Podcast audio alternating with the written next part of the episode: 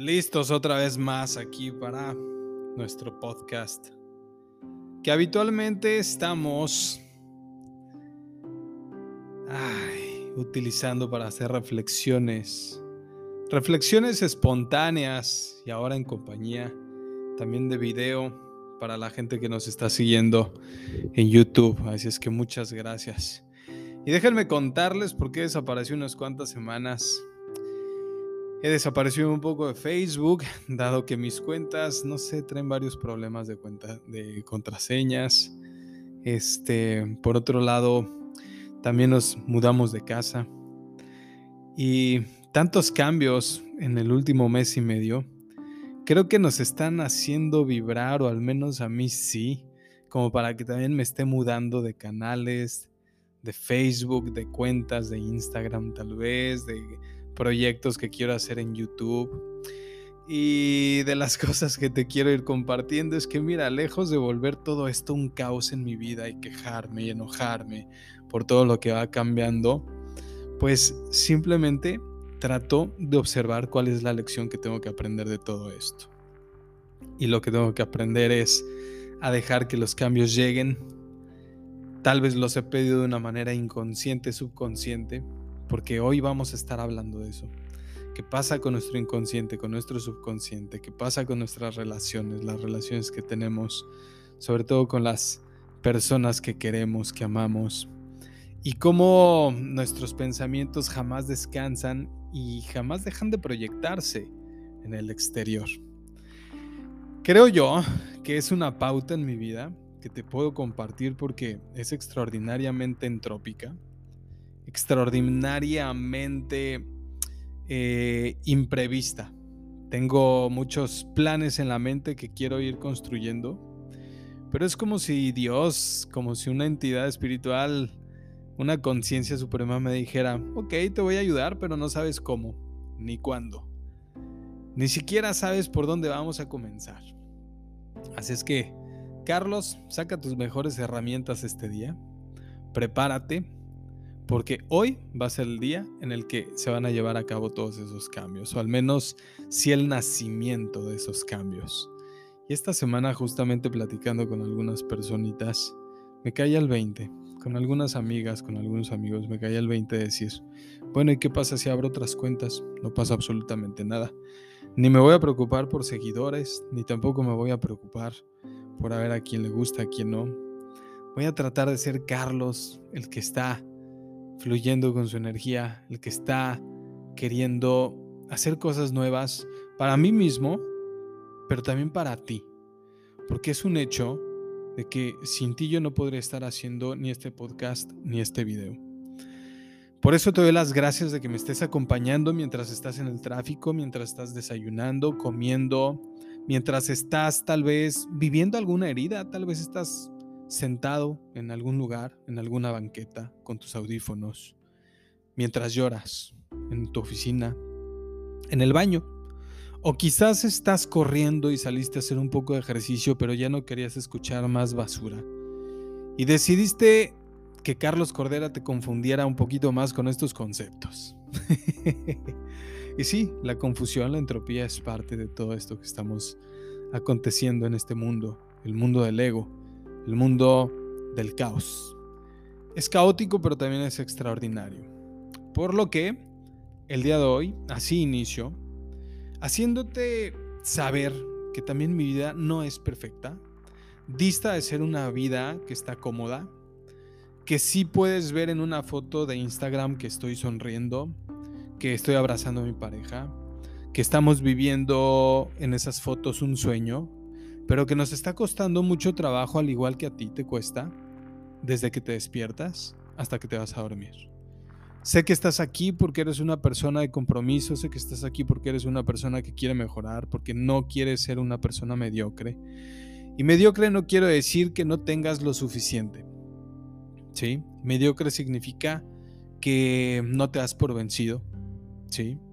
Significa que quieres salir del mismo dolor, que quieres salir de un nivel de conciencia muy bajo, que quieres salir de tus, de tus instintos ingobernables, de tus compulsiones, que ya te enojaste suficiente contigo y dijiste, carajo, ¿por qué no puedo tener más disciplina y más estructura conmigo? A eso me refiero con mediocridad. Con que no quiero que te quedes dormida, ni te quedes dormido, ni te quedes esperando a que alguien te haga feliz, porque eso nunca va a pasar. La felicidad que nos ofrece este mundo es una felicidad que está muy limitada. ¿Te hace feliz un helado? Cómetelo. Cinco minutos te va a durar esa felicidad. ¿Te hace feliz un entrenamiento? hazlo hoy, hazlo mañana, vuélvelo disciplina, pero esas ganas, esa energía que te da el entrenamiento, te va a durar un ratito. Déjame decirte una cosa, ese entrenamiento y esa disciplina que tú estás generando, si es acompañada también de estos instrumentos psicológicos y espirituales, créeme, esto se va a volver un estilo de vida para ti, que quizá ahorita es un dolor, que quizá estás motivada, motivado para salir a entrenar, para comer mejor, para hacer cambios en tu estilo de vida porque te pasó algo muy feo, porque perdiste a alguien, porque te dañaron, porque te traicionaron, porque te humillaron, por lo que sea, que fue demasiado el costo que estás pagando a nivel psicológico y, emocional. Dices, basta, pero ¿no te pasa que después de tres semanas te hartas y vuelves a los mismos hábitos mediocres? Sí, eso nos pasa a todos. ¿Por qué?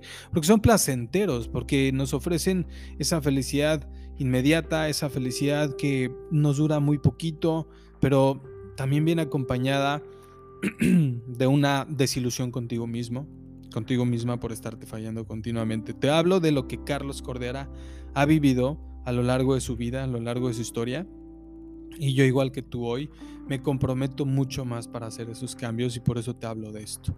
Porque desde hace 20 años los conocimientos psicológicos y espirituales me están acompañando y cada vez algo distinto se abre en mi cabeza. Me caen más 20, hay un estallido de luz que me dice, ¿cómo no había visto esto? Eso que llaman el salto cuántico, cuando te caen los 20 cuando el conocimiento se abre porque acabas de vivir una experiencia y no solamente la leíste en los libros, sino que también la estás llevando a cabo y entonces paralelamente se vuelve tu, tu filosofía de vida y dices, sí, sí era por aquí, sí, me hacía falta este conocimiento, sí, me hacía falta perdonar esto, sí, me hacía falta cruzar el umbral del dolor para alcanzar esta dicha. ¿A poco no? ¿Por qué tu relación de pareja no dura, no perdura, no madura, no germina, no es para toda la vida? Cuando muchos especialistas nos dicen es que no es para toda la vida, todas las relaciones no duran para siempre. Estoy totalmente de acuerdo. Hay muchas relaciones que vienen a enseñarnos algo, pero Mira, yo te puedo decir que tengo 42 años y yo sí quiero que la relación que tengo hoy con mi esposa durara toda la vida. Esa es mi ilusión. Pero dista mucho de que yo tenga la madurez psicológica y emocional de lograrlo, ¿sí? Dista mucho porque en la relación de pareja vamos a poder observar todos nuestros miedos, vamos a poder observar nuestros reflejos, vamos a poder observar de qué está hecha mucha de la información que recibimos en la infancia. Y por esta razón no quiero culpar a los papás ni que ningún papá que me esté escuchando aquí, mamás. Neta, no les estoy echando la culpa de nada. Ya me han llegado comentarios de haters que dicen es que Carlos le echa la culpa a la familia. Y no es cierto. No es cierto, yo no le estoy echando la culpa a nadie. Cada quien que se haga responsable de lo que está sintiendo, neta, ¿eh? Sucede lo siguiente, lo que pasa es que vamos a ser bien honestos, educamos desde el miedo, ¿cierto? Educamos desde el miedo. No salgas porque te van a robar. No hagas esto porque se van a aprovechar de ti. Yo que tú no sería tan confiada. Debería ser más colmilluda, más colmilludo porque te van a ver la cara. Eres igualito que tu papá, ¿no? O eres igual de loca que todas las mujeres. Ese tipo de frases tienen un gran peso cuando las escuchamos de pequeños. Va muy de la mano con la razón por la que no duran tanto nuestras relaciones de pareja. Me voy a centrar en este video en relaciones de pareja porque quiero, quiero que vayamos entendiendo algo que nace del curso que estoy dando actualmente, que es el de la transformación del niño interior, que consta de seis meses de lectura, seis meses de reflexiones, seis meses de práctica a través de plataformas online. ¿Sí? Ya vamos a la mitad del curso, pero de todos modos hay mucha gente que todavía está interesada en adquirirlo. Y sí, pueden adquirir los videos, también pueden adquirir los materiales también les puedo estar dando el seguimiento por WhatsApp sin ningún problema. Además de nuestro servicio de psicoterapia, nuestro curso de milagros hermoso que tiene ya tanto tiempo que lo estamos dando los lunes a las 8 de la noche. Eh, y este curso de la transformación del niño interior nos está ayudando a comprender todo esto de lo que estamos hablando ahorita, de toda la información que recibimos cuando éramos pequeños y de qué efectos están eh, mm, de qué clase de efectos está llena nuestra vida actualmente. Y no sé, no quiero hablar de, etapas de generaciones pasadas, quiero centrarme en mi generación, en las parejas de hoy, que tienen alrededor de 30, 40, 50 años, que pareciera que nos, nos estamos viendo reflejados en la pareja desde desde un enemigo, un enemigo que viene a hacerme daño, un enemigo que viene a criticarme, que viene a hacerme ver en qué estoy mal, que viene a jugar con mi autoestima, que viene a darme cuenta de que me está queriendo controlar ¿Y cómo es esto si yo la amo y me está queriendo controlar? Me está queriendo manipular. Yo no me voy a dejar. No voy a dejar que me manipule, no voy a dejar que me hable así, no voy a dejar que quiera hacer conmigo lo que se le pegue su regalada gana. Mi tiempo es igual de valioso que el de él o que el de ella. Mis amistades, mi trabajo, mi economía, el ejercicio. Y entonces, ¿qué pasa? Pareciera que estamos teniendo batallas constantes con esta persona. Esta persona que le llamamos pareja, esta persona a la que nosotros elegimos. Y cuando llegamos a terapia decimos, bueno, pero es que yo no sabía que era así. Cuando la elegí, pues evidentemente yo no la conocía tanto y ahora que la conozco tanto, ya no la quiero en mi vida o no la quiero tan cerca. Yo pensé que las relaciones estaban hechas para disfrutarse y para ser feliz, porque esto también me lo dijeron de chiquito, de chiquita. ¿Y sabes algo? No. La felicidad sí puede llegar, pero va a llegar después de que nosotros hayamos experimentado todas nuestras creencias y que hayamos al menos intentado de comprender el daño que nos estaban haciendo. No puedo amar a una persona si yo pretendo tener conceptos como me están queriendo controlar, me están queriendo chantajear. Hoy en día se está hablando tanto de hombres y mujeres narcisistas. Y creo yo que estamos teniendo fuertes problemas colectivos de creencias porque entonces estamos reafirmando más los prejuicios y ahora recargados en conceptos que se desarrollaron adentro de las corrientes psicológicas, adentro de los estudios psicológicos y ahora estamos, estamos ocupando como si fueran pan caliente. Ahora se habla de relaciones tóxicas, ahora se habla del narcisismo, ahora se habla de, ay, este es mi TOC. Y creyendo que sabemos más de psicología, también nos estamos juzgando más.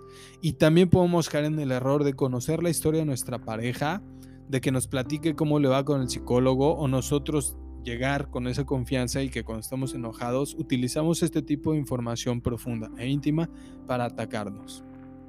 ¿Sí? Repito, hablando del curso de transformación del niño interior, nos estamos dando cuenta que sí, las relaciones de pareja tienen que atravesar por una oscuridad muy densa para que maduren. Pero la mayoría de las parejas nos estamos quedando en una etapa de adolescencia. no estamos madurando, no estamos alcanzando la madurez. Haz de cuenta, vamos a verlo de una manera fácil. Imagínate que tu relación de pareja es como un bebé.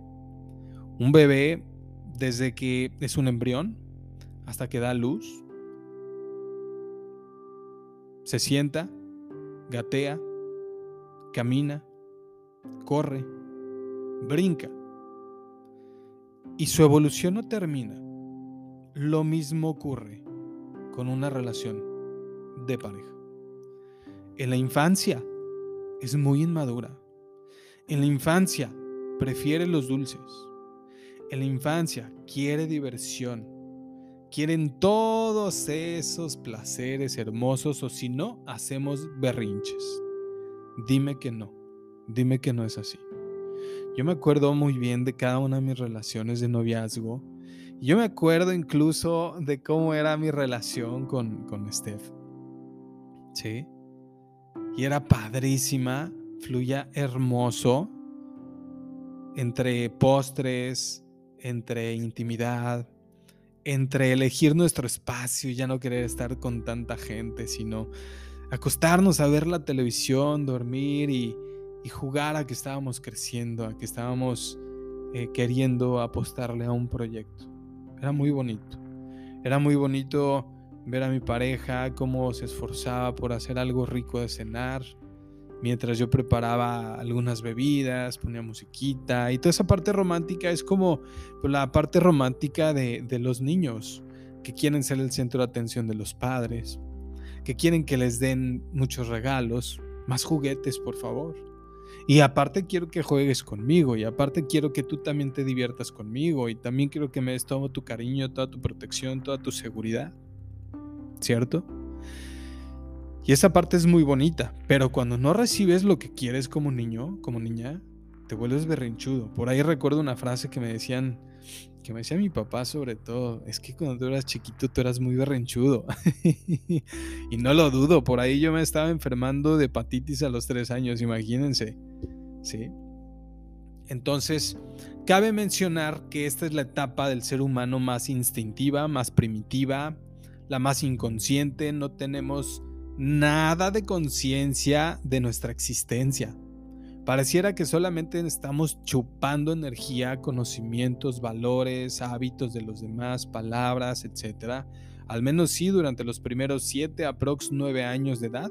Así vamos a estar absorbe, absorbe, absorbe, absorbe. Y dentro de esta absorbencia también estamos absorbiendo muchos miedos, estamos absorbiendo en eh, niveles de conciencia densos como la culpa, la vergüenza, el miedo, la ira, ¿sí? Pero son estados muy, muy primitivos del ser humano. Pasando esto, pasamos a una etapa de rebeldía llamada adolescencia, ¿a poco no? Esa etapa donde las relaciones de pareja todos empezamos a defender nuestra independencia. Pota, es que quieres que vaya contigo a todos lados, quieres que salga con tus amigos y yo no quiero salir con tus amigos, pero habemos quienes no lo decimos por miedo a que nuestra pareja se enoje, ¿cierto? Yo no le quiero decir a mi pareja que ya no quiero ir los domingos a comer con su familia porque me da mucho miedo que se vaya a enojar conmigo, me da mucho miedo que se haga esto un conflicto de varios días y que como en ocasiones pasadas pues terminemos la relación y después de terminarla regresamos y volvemos a terminar y regresamos y volvemos a terminar y regresamos. Esa es la infancia. Entonces llega la parte adolescente de la relación donde dices, pues chingue su madre, como va, órale, te voy a decir qué onda. Yo ya no quiero salir contigo ni con tus amigos, me caga tu amiguito tal que te echa el perro, que te... O, la bruja esta que se te embarra y te abraza siempre que está cerquita de ti, ¿sabes? Y no, fíjate que a mí ya no me gusta y te lo voy a empezar a expresar. Y me revelo y pues ya no quiero que siga pasando todo esto. Entonces, una de dos, o terminamos la relación o cambias. ¿A poco no somos así los adolescentes? Los adolescentes estamos haciendo, pues, fuertes movimientos para que los demás cambien. ¿Sí? Hasta los adolescentes cambian su manera de vestir. Cuando tú estabas bien enamoradota, bien enamoradote, hasta tal vez te ponías los mismos tenis que tu chaparrito, ¿no? O, te, o llegaba tu novia con una playera bien bonita que decía, somos la mejor pareja del mundo y te la ponías, güey. Te ponías esa playera. Dime que no. Y tú decías, ¡ay, gracias, mi amor! Pero después de unas dos, tres veces dices, ya no quiero esa playera encima de mi piel. Entonces, con el paso del tiempo, no sé cuánto tiempo, porque hay parejas que les pasa a los seis meses, a otras al año, a otras hasta los tres años. Yo creo que de aquí dependen muchos factores, como por ejemplo nuestras creencias, valores, la moral, ¿sí? Eh, el autoestima, el amor propio, el orgullo, la soberbia de cada uno. Y no importa cuánto nos tardamos, lo que pasa es que llegamos a la adolescencia queriendo poner reglas que no se pusieron desde antes, que nunca se hablaron, por falta de experiencia, por falta de terapia, por falta de conocimiento de la educación del amor, porque déjame decirte que el amor se educa, es una de las cosas que hacemos mucho en terapia, en terapia de pareja, en los retiros, que, que en los retiros que hacemos hablamos de cosas súper, mega, ultra íntimas que no se están hablando ni en los videos ni en estos podcasts, ¿sí? de cosas que son todavía más profundas y acompañadas de unas experiencias maravillosas en el mar. Déjenme decirles que estamos armando, estamos ya organizando un evento en la Riviera Maya para este 2023. Así es que manténganse aquí cerquita para que yo les esté mandando todos los detalles. Y entonces, la mayoría de las parejas fracasamos en esta adolescencia. En esta adolescencia es la etapa en la que si no utilizamos toda esa energía para construirnos, nos vamos a estar echando tierra encima. Y la conciencia de una pareja nace después de esta adolescencia. Después de este, pues ya no quiero estar contigo. Ah, sí, pues entonces yo tampoco ya no quiero estar contigo. Y vas, te rompes tu madre. Vas, cortas, vas y te acuestas con alguien más, vas y te separas, vas y te cambias de ciudad y luego regresas, no sé, cada uno hace cosas distintas de las que después se arrepiente y todo porque no estábamos conscientes de esta adolescencia. Y una vez que ya nos duele algo y nos hace reflexionar que esa relación pudo haber avanzado si yo no hubiera estado tan a la defensiva, o pudo haber tomado un rumbo diferente si no nos hubiéramos faltado tanto al respeto, pudo haber tenido otro camino si yo sí hubiera tenido esas ganas de estar con mi pareja, que digo, carajo, ¿Por qué le tenemos tanto miedo al amor? El amor tiene un lado oscuro y después vamos a hacer un podcast y otro video sobre este tema. Sí, señores, el amor tiene un lado oscuro. El de atravesar todos tus miedos, porque si no, no es amor. Eso que nos gustaba tanto al principio de la relación no es amor, se llama infancia, se llaman dulces, comida chatarra, pasión, placeres, uy, qué rico, se acaba rápido. El verdadero amor se da después de muchos años de haber cruzado estas etapas cuando te das cuenta de que después de haber vivido eso que parecía imperdonable y que ya lo pudiste perdonar, dices, no manches. Oye, mis papás se divorciaron por esta razón y yo sigo contigo, pero ya estoy en paz. ¿Cuántos años se necesita para esto? No lo sé. Hay especialistas que dicen que con un solo día. ¿sí? Hay doctrinas que están más apegadas a lo espiritual que te hablan del perdón como el filtro para llegar al amor incondicional. Y entonces, si tú sabes filtrar el perdón desde el alma, no necesitas años de sufrimiento. Lo único que necesitas es abrir profundamente tu corazón para decir sí, admito, asiento, aprendo la lección de lo que estoy viviendo y no te excluyo de mi vida me quedo aquí contigo a observar en quién me transformo, en quién te transformas y en quién nos transformamos. Aquí es donde nace una pareja poderosa. No al principio, señores. No en la adolescencia. Es en el nacimiento de la conciencia en donde está el despertar del verdadero amor. Quiero ir concluyendo preguntándote, para ti, ¿qué es el amor incondicional? ¿Qué es algo imperdonable para ti? ¿Quién no lo perdonó en tu familia? Si yo te dijera que si tú te atreves a perdonar estas cosas, podrías tener una relación verdaderamente basada en un amor incondicional y que esto sembraría todo el gozo y la dicha que te mereces. ¿Estarías dispuesta, dispuesto a vivirlo? ¿Estarías dispuesto a que esta clase de amor te nutriera más de 5 millones de pesos en tu cuenta? ¿Estarías dispuesto a vivir todo esto? Claro está que para esto necesitamos aprender a darnos cuenta que los seres humanos estamos despertando y que estamos hechos para cosas de mayor poder de las que ya se nos ha enseñado antes. Que tenemos que leer sobre conciencia, que tenemos que ir a terapia, que podemos apostarle a nuestras constelaciones, a un curso de milagros, a la meditación, al yoga, a hacer ejercicio, a una mejor alimentación, a construir un estilo de vida que esté basado en un verdadero poder y no en los placeres mundanos de cada día. Con esto me despido, pero también con esto regreso a un nuevo podcast, a YouTube y próximamente les estaré dando más noticias sobre las cuentas de Facebook y otros proyectos que ya se están cocinando.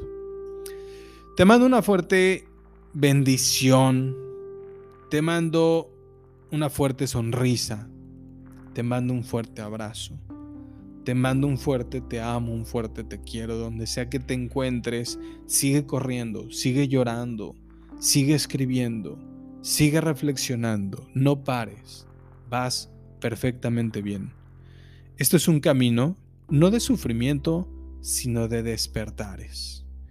Nos vemos en el próximo podcast. espero que estas reflexiones te sirvan para movilizarte donde te encuentras.